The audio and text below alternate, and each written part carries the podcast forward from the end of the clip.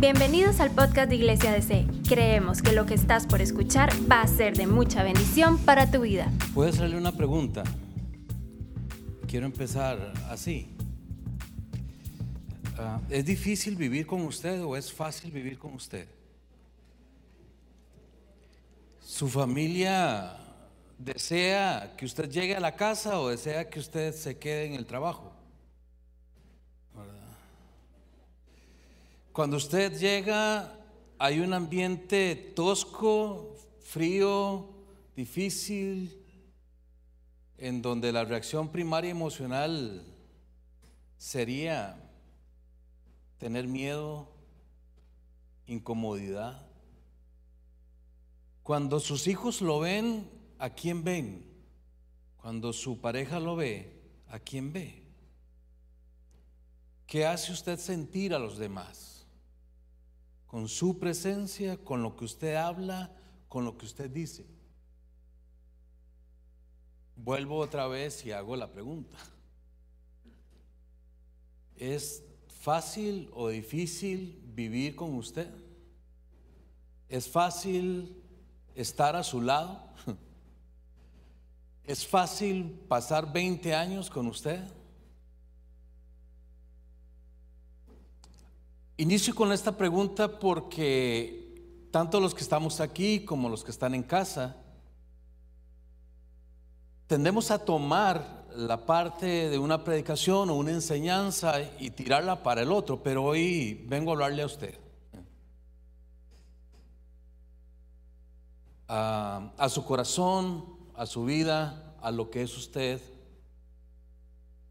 Yo siempre he dicho una frase ahí, Mauricio 3.4 dice lo siguiente. Usted no es lo que usted piensa que usted es, usted es lo que usted hace.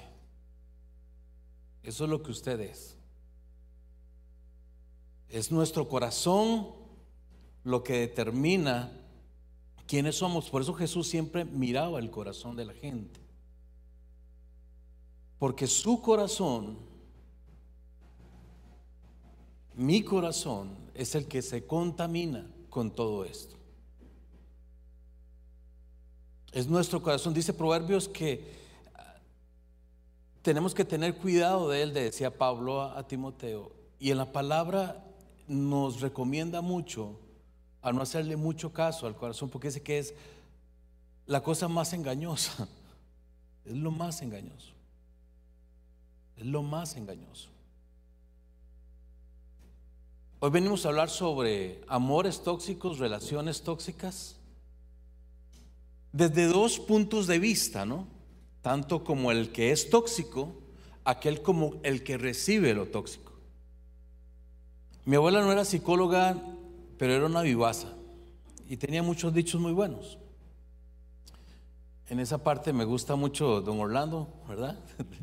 Con sus dichos. Y ella decía que está tan mal el que pega como el que se deja pegar. Está tan mal el que grita como el que se deja que le griten. Está tan mal el que lo humillan, el que, humilla como el que permite que lo humillen. Está tan mal uno como el otro. Así se pueden eh, descubrir o destacar, ya sea que yo sea tóxico, amén, o hay, o algo así, no, que, ya sea que yo sea tóxico o ya sea que la otra persona con la que yo convivo es una persona tóxica. Un tóxico puede ser cualquier persona, puede ser un abuelo, una abuela, un primo, un tío, una tía, los hijos, amigos, líderes cristianos, hermanos en Cristo Jesús, que a la par de la Biblia tienen un puñalito por detrás. Este, que aquí no hay, eso son otras iglesias, ¿verdad? Aquí no, ¿verdad? En donde en cualquier momento un amigo, un compañero de trabajo puede ser alguien tóxico o yo puedo, vuelvo otra vez al punto, ser alguien tóxico. Todas estas son formas de reconocer. Y como decía en el video, venimos o somos tóxicos o tenemos alguna característica tóxica. No es gratis, eso lo produjo alguien, ¿no? Y más cuando nos casamos. Usted viene de los Monster, ella viene de, de eh, los Locos Adams, se, se, casan y forman los Simpsons, ¿verdad? O sea, a veces es un, ¿verdad? Rudo el asunto. Casi todos venimos de familias disfuncionales o como yo mismo le he puesto a un grado, destructivas, como es en mi caso. Y en el caso de algunos, eh, ambos son tóxicos, ambos son tóxicos. Lo que pasa con todo esto es que ah, nosotros tenemos que entender el principio de que si yo soy violento, mis relaciones van a ser violentas. Si yo soy difícil, mis relaciones van a ser difíciles. Mi matrimonio, mi amistad, mi paternidad va a ser difícil. Si yo soy una persona que soy intensa, como dicen los chiquillos ahora, mi relación va a ser intensa. Lo que yo soy es lo que va a reflejar el matrimonio. Dicho de otra manera, mis relaciones matrimoniales o paternales o familiares son una revelación de lo que yo soy por dentro. Eso me, me recuerda un pasaje muy famoso en Gálatas capítulo 5 que leo para ustedes. Dice, ahora bien, las obras de la carne, carne ahí en griego quiere decir uno mismo, es la persona en sí misma. Dice, las obras de la carne son evidentes, son evidentes. ¿Verdad? Vuelvo y cito a mi abuela, decía mi abuela algo interesante, hay personas que están tan mal que no saben que están mal, así de mal están. las cuales son inmoralidad, impureza, sensualidad, idolatría, hechicería, enemistades, pleitos, celos, enojos, rivalidades, disensiones, envidias, borracheras y cosas semejantes contra las cuales les advierto, como ya lo he dicho antes, los que practican estas cosas no heredarán el reino de los cielos. Proverbio 13:20 dice, el que anda con sabios será sabio, mas el compañero de los necios sufrirá daño. Proverbios 27:6 dice, fieles son las heridas del amigo, pero engañosos los besos del enemigo. Decía un cantante muy famoso, el caballo no entiende que cuando lo acarician es para montarlo es para dominarlo, es para manipularlo. Dice, apártate, Proverbios 14, 7, apártate de la presencia del necio, porque en él no discernirás las palabras del conocimiento. 1 Corintios 15, 30 dice, no se dejen engañar, las malas compañías corrompen las buenas costumbres. Ahí en griego costumbres también involucra las enseñanzas o la cultura que yo pueda tener. La paz, ese yo. Proverbios 12:26 dice, justo, el justo es guía para su prójimo, pero el camino de los impíos los extravía. Y para terminar con esta base bíblica que traía, dice Proverbios 3:32, porque el hombre perverso o la persona perversa es abominación para el Señor, pero Él es amigo, Dios es amigo íntimo de aquellos que son rectos. O sea, Dios desprecia ese tipo, le cae mal ese tipo de conducta de nosotros.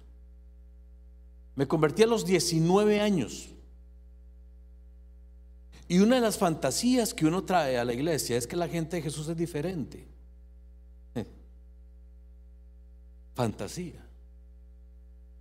Llegué con un arete en un tiempo en que nadie usaba ese tipo de cosas, un pantalón roto, en un tiempo en que nadie usaba ese tipo de cosas, con el pelo muy largo, muy delgado, diríamos ahora con una pinta de piedrero, ¿verdad? Que si usted se me veía, se volvía y yo me acuerdo que la primera vez que yo me senté, yo llegaba a una, una, capota así larga. Yo doy gloria a Dios por los gringos muertos, ¿verdad? Porque esa fue mi salvada, ¿verdad? De la ropa. Y he encontrado unas, unas cosas y, y hacía unas combinaciones. Y yo me acuerdo que yo me compré así una, una gabardina larga, negra y una con mi arete, mi pelo largo, esa pinta de no de, de, de estrella de cine, sino más bien de piedrero. Y cuando yo me siento en la banca, toda la gente se fue. sí, sí, fue, fue. Ahí sentí el amor del Señor de los hermanos.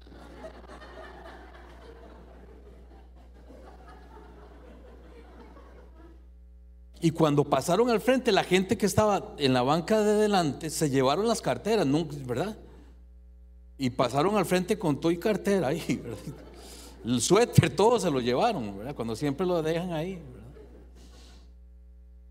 Yo creo que usted me hubiera topado a mí, cambia de ser, y dice, ya me asaltaron, qué madre, ya está. Y me encontré con gente que es muy tóxica en ese sentido dentro de la iglesia. Me criticaban la forma de andar, me acordé de la canción de Betty la Fea, la forma de andar, el arete, las cosas, esto, el cabello, todo, absolutamente todo. Realmente cuando yo me acerqué a Dios fue porque Dios trató conmigo muy personalmente. Si hubiera sido por el amor de los hermanos, yo estaría muerto o en el mundo. Claro, eso es en otra iglesia, aquí no. A mí no me importaba cuántos sabían de Biblia, a mí lo que me importaba era cuánto me amaban y descubrí que no me amaban. Lo descubrí y no me tomó muchos años ni meses. En los primeros días descubrí que no me amaban. Porque me llenaron de críticas, me acusaron, me culpabilizaron, me hicieron sentir mal. Ya yo venía destruido del mundo, entro a la iglesia y me destruyen más. Es como que si hubiera sido un frasco roto y en vez de reponer las cosas, agarraron un martillo y me dieron hasta no poder. Siempre, una y otra y otra vez.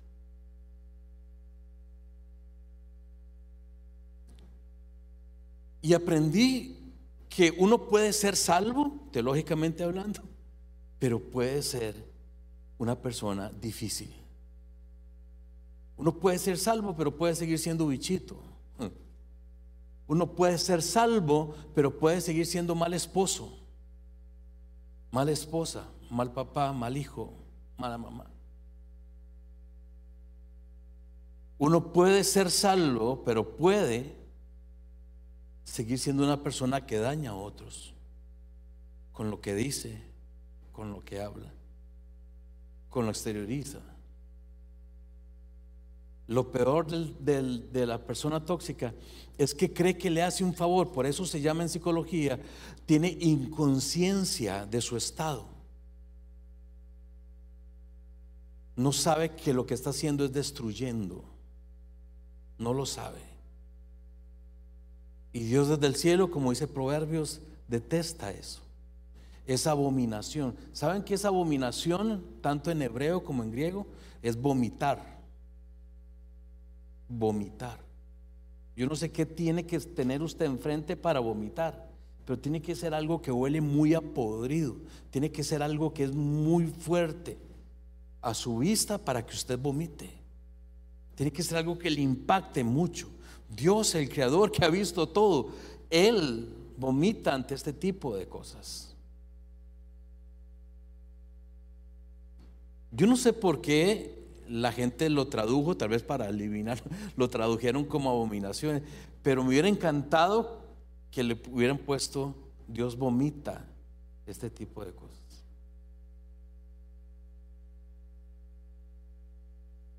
¿Por qué? Porque esto hace daño. Esto hace daño a los demás, a su vida. Decía un escritor, el tóxico provoca que se le aísle, el tóxico provoca que se le margine. ¿Por qué? Porque es importante tener al tóxico lejos con límites para que no me esté hiriendo. He atendido mucha gente en otros lugares donde, en consulta, en donde son muchachos a veces que viven con personas o padres tóxicos o hermanos tóxicos. Y la, la, situación es tan fuerte y tan ruda lo que sale de la boca de estas personas o el tipo de vida que provoca estas personas, que casi que lo único que queda decirles es haga un, es un plan de, de vida, un proyecto de vida en donde el primer paso sea salir de ahí. En lo personal yo lo tuve que hacer así. Salir de ese ambiente. Hay ambientes y personas tan tóxicas a nivel de familia. Uno de mis primeros pacientes hace muchos años, cuando yo estaba empezando en esto, me dijo, Mauricio, mi mamá me dijo a mí, eh, es una mujer, me dice, mi mamá me dijo, de niña, siempre usted no, nunca se va a casar, nunca nadie la va a querer, siempre me decía eso, para que yo no comiera tanto. Si sigue comiendo así, nadie la va a querer, nadie, nadie va a querer. Este es el tiempo que esa persona ya es bastante adulta y todavía no se ha casado. Y la persiguen las palabras de su mamá. Eso es alguien tóxico. Un esposo le dice a su esposa, usted no sirve para nada, usted no sabe nada. Su opinión no es de peso porque usted es ignorante en esto. Y esa persona simple y sencillamente lo que hace es, a pesar de todos los atributos, dejar la universidad, volverse dependiente del otro y creerle a esa persona. Resultado, su esposo es infiel, se va con otra persona con la que es infiel y ella se queda sola con hijos y como no estudió porque el otro le dijo que ella no servía para nada, se quedó sin ninguna herramienta profesional para hacerle encarar la situación que tenía ahora. Ese esas son personas tóxicas. Y esas son personas que permiten que, que se comen toda la basura de este tipo de personas.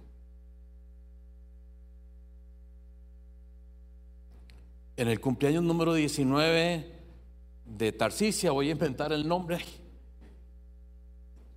el papá le dice, le está celebrando el cumpleaños y le dice, ¿quién quiere más pizza? ¿Quién quiere más? Y ella va a levantar la mano y le dice él, no, usted no, porque usted está muy gorda. Nunca más volvió a celebrar un cumpleaños. Nunca más. Es importante entender que uno tiene que tener mucho cuidado con lo que habla y con lo que dice. Un escritor decía, hablar para hablar, hay que pesar, dice, y tallar muy bien las palabras antes de dejarlas caer. Porque las palabras hieren. Tal vez con mucho esfuerzo la gente olvida, y eso es importante, tal vez exactamente qué se dijo, pero nunca va a olvidar qué le hicieron sentir cuando eso se dijo. Y hay personas que se les dijo algo a los seis años y tienen 36 y tienen 30 años de estar sufriendo con un corazón herido, que fue herido hace 30 años y su corazón sigue sangrando. Y no nos damos cuenta que eso es lo que hacemos.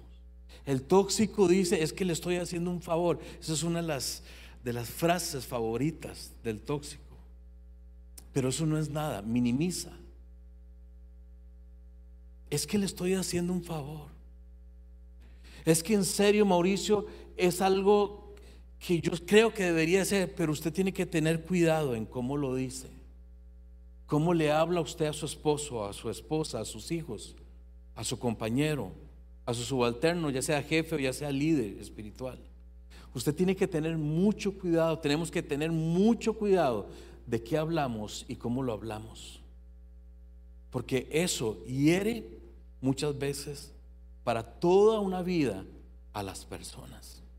La diere y provoca heridas. Y en ese ejemplo que dice, si alguien es herido a los seis años y tiene 30 años y no ha sanado, tiene 30 años de estar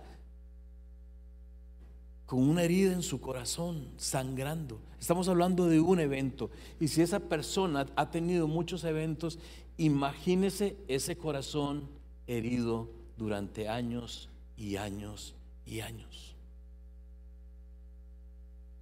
Hace poco escribí un, una, un artículo o una columna que, dice, que decía, no, le, no tenga miedo de cortar con patrones, eh, con familiares cercanos, no tenga miedo. Y, y explico muy bien ahí algunos casos que yo he recibido en los cuales mi abuelo me hacía esto, me decía, mi papá o mi hermano o mi primo. Uno tiene que amarse y quererse cuando está haciendo este tipo y alejarse de estas personas y cortar con las relaciones de estas personas. Yo he tenido casos en donde yo he tenido que decirle a la persona, dígale hola, no hola, ¿cómo está? dígale hola. Siéntese a 100 metros de él en la fiesta familiar. No le haga caso. Cuando le habla, vaya al baño, tengo que ir al baño, hasta luego. Porque uno tiene que amarse a sí mismo y quererse a sí mismo. Una frase que me gusta mucho es, ámese tanto que cuando le estén metiendo ese puñal que estamos hablando, cuando lo estén ofendiendo, cuando lo estén humillando, ámese tanto que cuando lo estén hiriendo usted mismo se dé cuenta. Porque hay gente que no se da cuenta.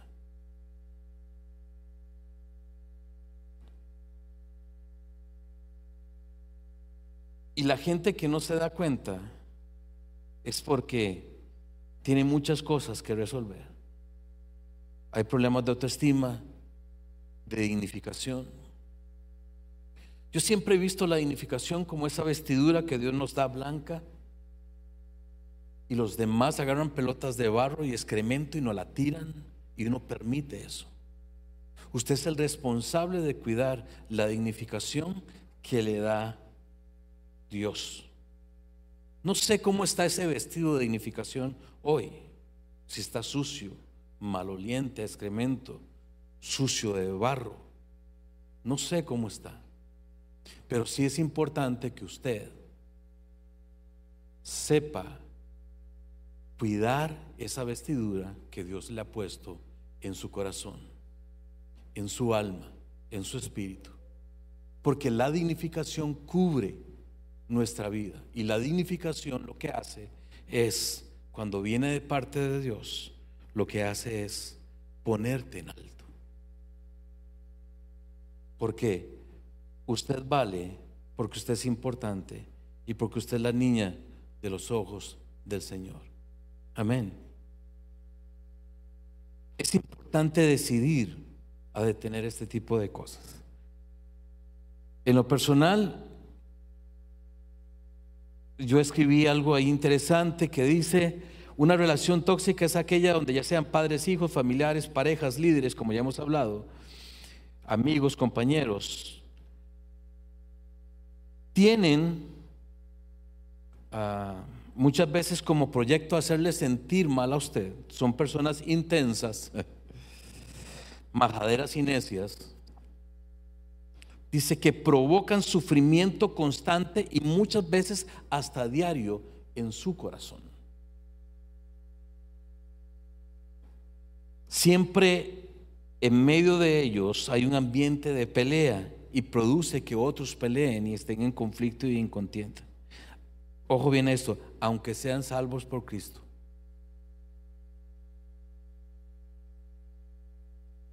Amén. Aunque trabajen para el Señor. Yo empecé misiones, bueno, anduve por todos los exploradores del rey, misiones, televisión, fui camarógrafo, fui, de todo hice en la iglesia hasta dormía ahí. y, y cómo me encontré gente tóxica dentro de los líderes.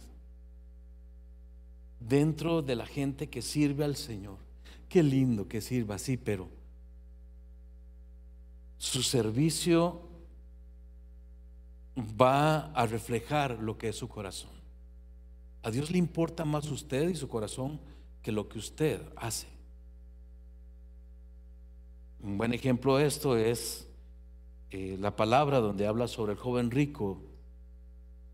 Dice, yo doy todos los diezmos y las ofrendas y doy y ayudo a los pobres y hago esto y cumplo todas las leyes. Es más, yo creo que solo a él le faltó decir, yo soy el cristiano del mes, como, como en los restaurantes estos, ¿verdad? Ahí está mi foto. Cada mes me gano eso. Toda la pared de eso soy yo. Y Dios lo vuelve y le dice una cosa, tengo en contra de ti. Yo no sé si Jesús se lo topa a usted y dice una cosa o mi vida, aquí le traigo un ampo de cosas que tengo en contra de usted, ¿verdad?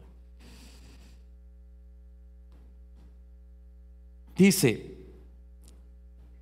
la mayoría de, los, de, las relaciones tóxicas como en las parejas no se dan cuenta que se encuentran en esta situación y están acostumbrados de vivir de esta manera y se provoca un efecto muy interesante y es que huelen, vuelven lo anormal en normal. Y la gente se acostumbra al dolor y la gente se acostumbra a vivir mal y a ser herido. Es más, uno, uno lo sabe cuando tiene un paciente, cuando tiene una persona que está aconsejando, uno lo sabe porque la otra persona excusa al otro. Es que tiene razón, o es que sí, yo soy muy majadero. Si es que yo no aprendo. Si es que yo soy muy bruto, muy bruto. Si es que yo no entiendo. Es que no me cae la peseta. ¿Verdad? Casi que la otra persona le da la faja y le dice, ¿verdad? La segunda parte de convertir, que uno sabe que la persona es cuando se castiga a sí mismo. Yo recuerdo una vez, mi mamá es bueno, era bien agresiva, pero muy agresiva, muy, muy agresiva. Y cuando me pegaba, muchas veces me dejaba con heridas y había que coserme y ese tipo de cosas. Entonces una vez yo estaba jugando en el cuarto, era un niño, ¿verdad? Muy bonito, flaquito. Y yo estaba jugando con un paño aquí, que yo era Superman, entonces yo llegué, ¿verdad? Y entonces el amigo imaginario, que no tiene amigos imaginarios, ¿verdad? El mío era medio piedrero y todo. Entonces me golpea y donde me golpea, me golpeó tan fuerte que a pesar de yo ser Superman, me, me levantó en el aire y caí en la cama. Entonces yo tenía que hacer todo el toque, ¿verdad? Y saltar para atrás. Donde yo caigo en la cama, yo oigo crack toda la carne se meló. ¿Y qué pasó? Le quebré los anteojos a mi mamá. Y yo dije, mi mamá me va a matar. Si me mata por hacer mal un mandado, ahora me va a matar por esto. Porque éramos muy pobres. Entonces mi mamá me pegaba con unas, unas fajas y unos tacones. Los tacones de los setentas eran tacones. No, no, había, no había plástico, no existía plástico, eran tacones, eh, ¿cómo se llama eso? Plataforma de madera. Y mi, mamá me daba con eso. Y yo recuerdo que, bueno, el tacón o la faja, una faja grande, gruesa, y yo agarré la faja y yo empecé a golpearme y a golpearme duro, a conciencia. Y mi mamá estaba en la cocina, entonces yo me fui golpeando, yo me daba fajazo solo, ¿verdad? Y cuando llego a la cocina, mi mamá me ve golpeando y me dice, ¿qué le pasa? Se volvió loco, ¿verdad? Y yo le dije, no me pegue, no me pegue, ya yo me estoy pegando. Pero no me pegue usted. Me dice, ¿pero qué le pasa? Y es que le quebré los anteojos. Bueno, de nada sirvió que me pegara a mí mismo. Pero eso es lo que hace uno. Se autocastiga. La gente tóxica te transforma. Te hace pensar que es real, que usted lo merece, que usted realmente más bien te hace pensar que la otra persona te está haciendo un favor. Imagínense qué mal que está uno. Que la otra persona Trabajé un tiempo en una fundación que se llama Fundación Esperanza con mujeres agredidas que el gobierno manda y envía. Y muchas veces vi mujeres agredidas por sus esposos con, los ojos moreteados o cosas así. Y llorando porque su esposo estaba en la cárcel o los habían separado judicialmente. Ve qué tan enfermos estamos nosotros como sociedad, que lloramos, extrañamos a aquel que nos hiere. Así de enfermos estamos. Y a muchas personas les es difícil, se desarrollan dependencias y codependencias. Es difícil para muchas personas vivir lejos de aquel que le hiere y que le está traumatizando y que le está golpeando. Diariamente se acostumbran, vuelven lo anormal como normal, normalizan lo que está mal. Normalizan lo que está mal. Y eso debe detenerse. ¿Por qué? Porque usted no tiene que aguantar absolutamente nada de nadie. Eso es tolerancia cero. Yo tengo una frase para los tóxicos muy interesante y se lo digo porque Dios me la dijo a mí. Porque todos tenemos algo de tóxicos. ¿Verdad? Todos. Aquí no hay. Por mi culpa, por mi culpa, todos tenemos algo. Usted es bichito en algo. Tiene esa cara pandereta, bien suda en, con de agua bendita, ya no es sudor, del nivel que usted tiene, ¿verdad? Estornuda y lo que le sale es agua bendita del nivel que usted tiene. Habla en Reina Valera 1960 del nivel que usted tiene profetiza hasta dormido. Pero en algo usted bichito, bichita. El que no tiene dinga, decía mi abuela. ¿Y sabe qué más decía ella? Y hay gente que tiene dinga y mandinga. y seguía el dicho y decía, y hay gente que tiene dinga, mandinga y burundanga, o sea, se abusaron. Yo no sé si usted y yo somos de esos últimos. Y Dios me dijo con una, con una toxicidad que yo tenía hacia otros, Dios habló a mi corazón muy fuerte y me dijo, Mauricio, usted no tiene derecho de estarle haciendo la vida imposible a nadie. Usted no tiene el derecho de estarle haciendo la vida imposible a nadie. Usted no tiene derecho de estar hiriendo a gente y menos a mis hijos. Usted no tiene derecho de estar hiriendo a mis hijos. ¿Sabe qué fue lo que hizo Dios? Me paró en seco. Porque aunque yo no tenga la culpa, porque el que hiere es porque ha sido herido, aunque yo no tenga la culpa, estaba lastimando a gente. Y uno es inteligente. Y uno sabe manipular la verdad y ponerlo. Y es más, la otra persona hasta le pide perdón a uno y todo. Así de tóxico era yo. Y creo que muchos. Dios me dijo a mí, pare eso, porque usted no tiene derecho a estarle haciendo la vida imposible a nadie. Nosotros, ninguno de nosotros tenemos derecho a estar hiriendo a nuestra pareja, a nuestros hijos, a nuestros padres, a nuestros amigos, a nuestros líderes o los líderes a sus subalternos. No tenemos ese derecho. Nadie tiene ese derecho. Oiga bien este punto. Aunque la otra persona se equivoque, usted no tiene el derecho a hacer eso.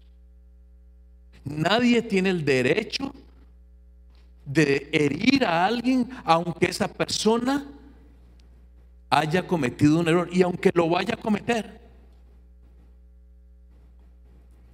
Esa parte, ¿sabe quién me la enseñó? Mi esposa. Porque yo le dije, es que usted, me dice, aunque yo cometa ese error, dice, y aunque yo lo siga cometiendo y aunque usted tenga la razón, usted no tiene derecho hablarme de esa manera o en ese tono o en esa forma. Me paró.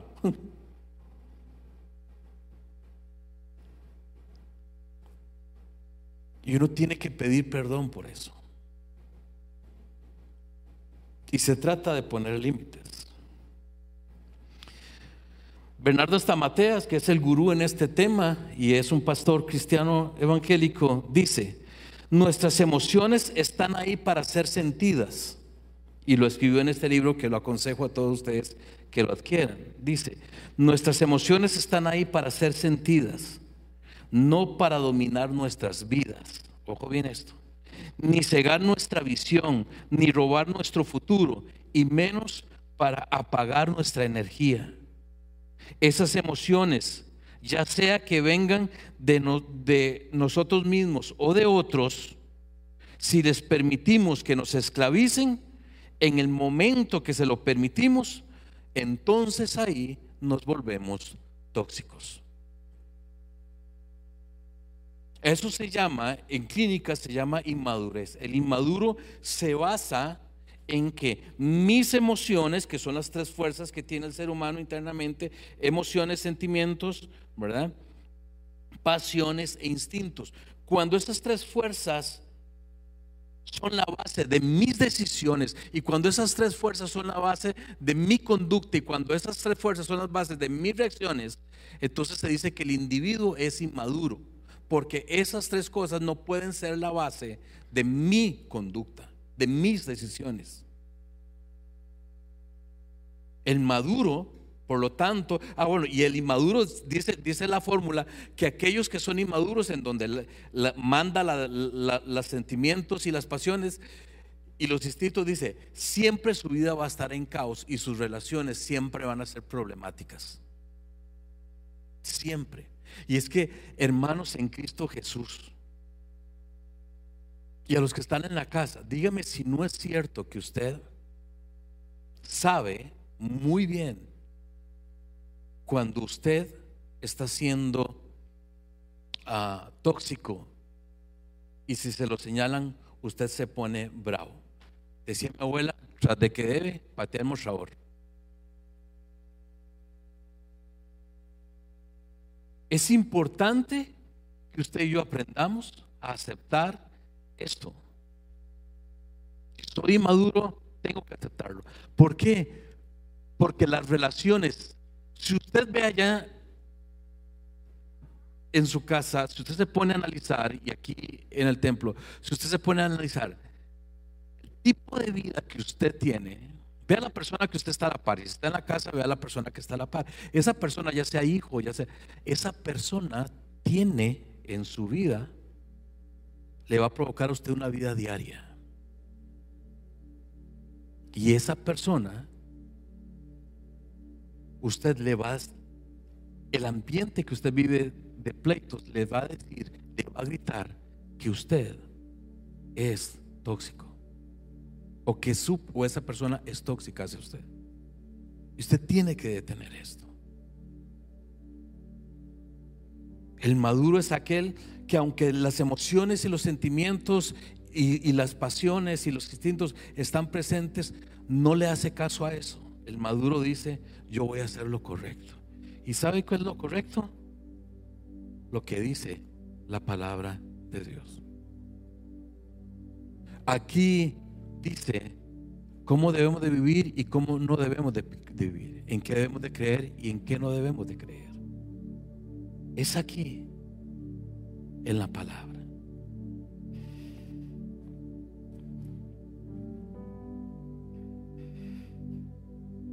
Quiero concluir con un versículo que me, que me encanta.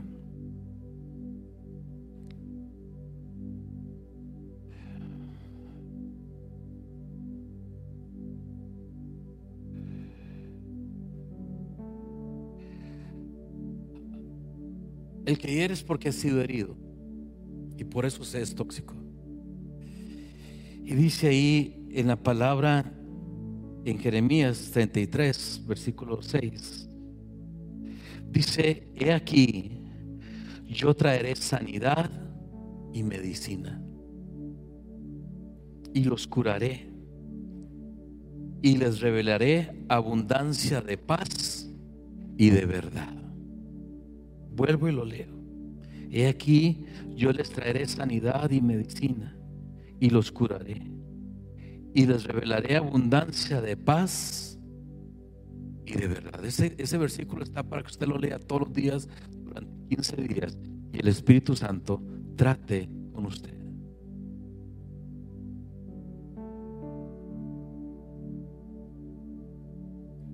Uno empieza a tener conciencia a los 5 o los 6 años de edad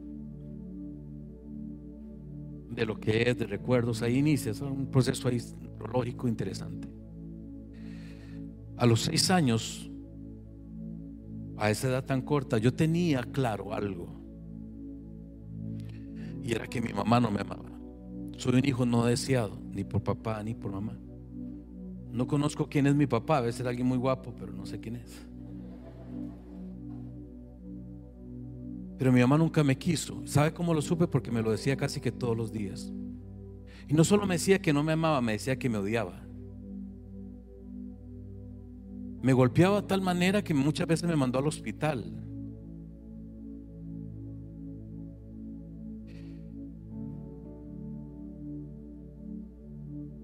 Pero lo que más me dolía es lo que ella me decía, te odio. Mejor hubiera parido un rollo de alambres que usted.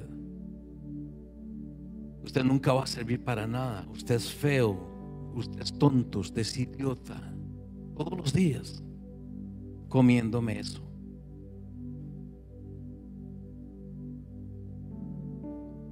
Las personas tóxicas no saben el daño que le hacen a la gente.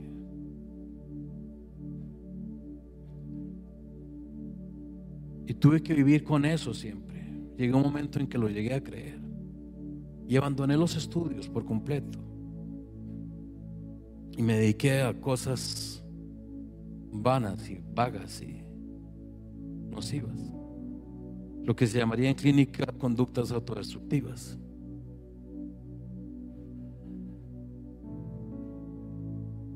Fui abusado sexualmente desde niño varias veces por varios tipos de personas.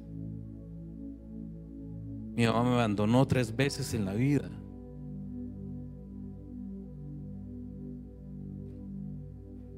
Y si hay algo que hiera el corazón es que uno lo abandonen. Yo crecí con el pensamiento de que si la madre que lo parió no lo quiere, ¿quién lo va a querer? Estaba con el corazón completamente destrozado. Pero este versículo significa mucho para mí. Porque ni la psicología ni la sociología pudo sanarme. Para dejar, de ser tóxico conmigo mismo y con los demás y permitir que aquel que era tóxico lo fuera conmigo, porque uno lo permite al fin y al cabo. Y para parar estas tres cosas, ¿sabe qué tuvo que hacer Dios? Metió la mano en mi corazón y sanó lo que nunca nadie pudo sanar.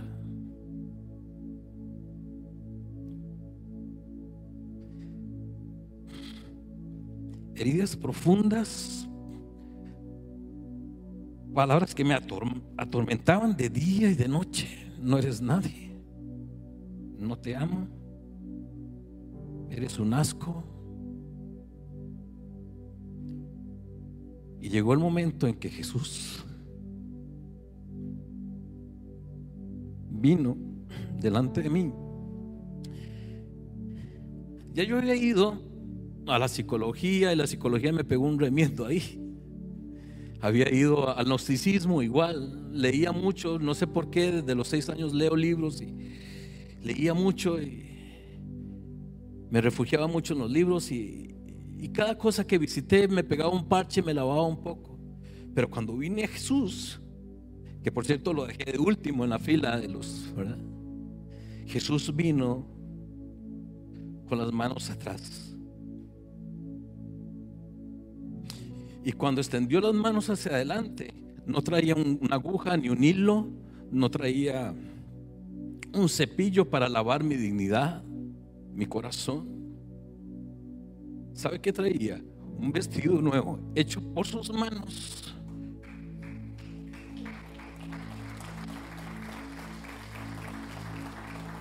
Traía una mano que sana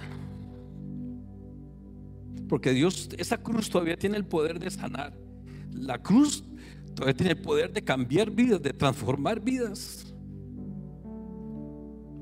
La cruz aún te puede cambiar y transformar y sanar. Ese es el poder que tenemos de nuestro Dios. Y Él me. Dios, gracias por este tiempo, por lo que nos has dado. Ayúdanos a sanarnos, a detener a aquel que trata de abusar amarnos como nunca nos hemos amado, a querernos como nunca nos hemos querido y como dice tu palabra, amarte con todas nuestras fuerzas. Y sobre todo, Dios, mete tu mano en nuestro corazón y sánanos.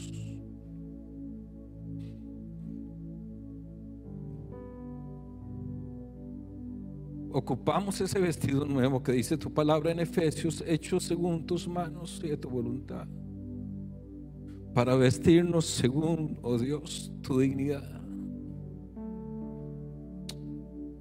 Dios, sánanos. Dios, sánanos, Dios.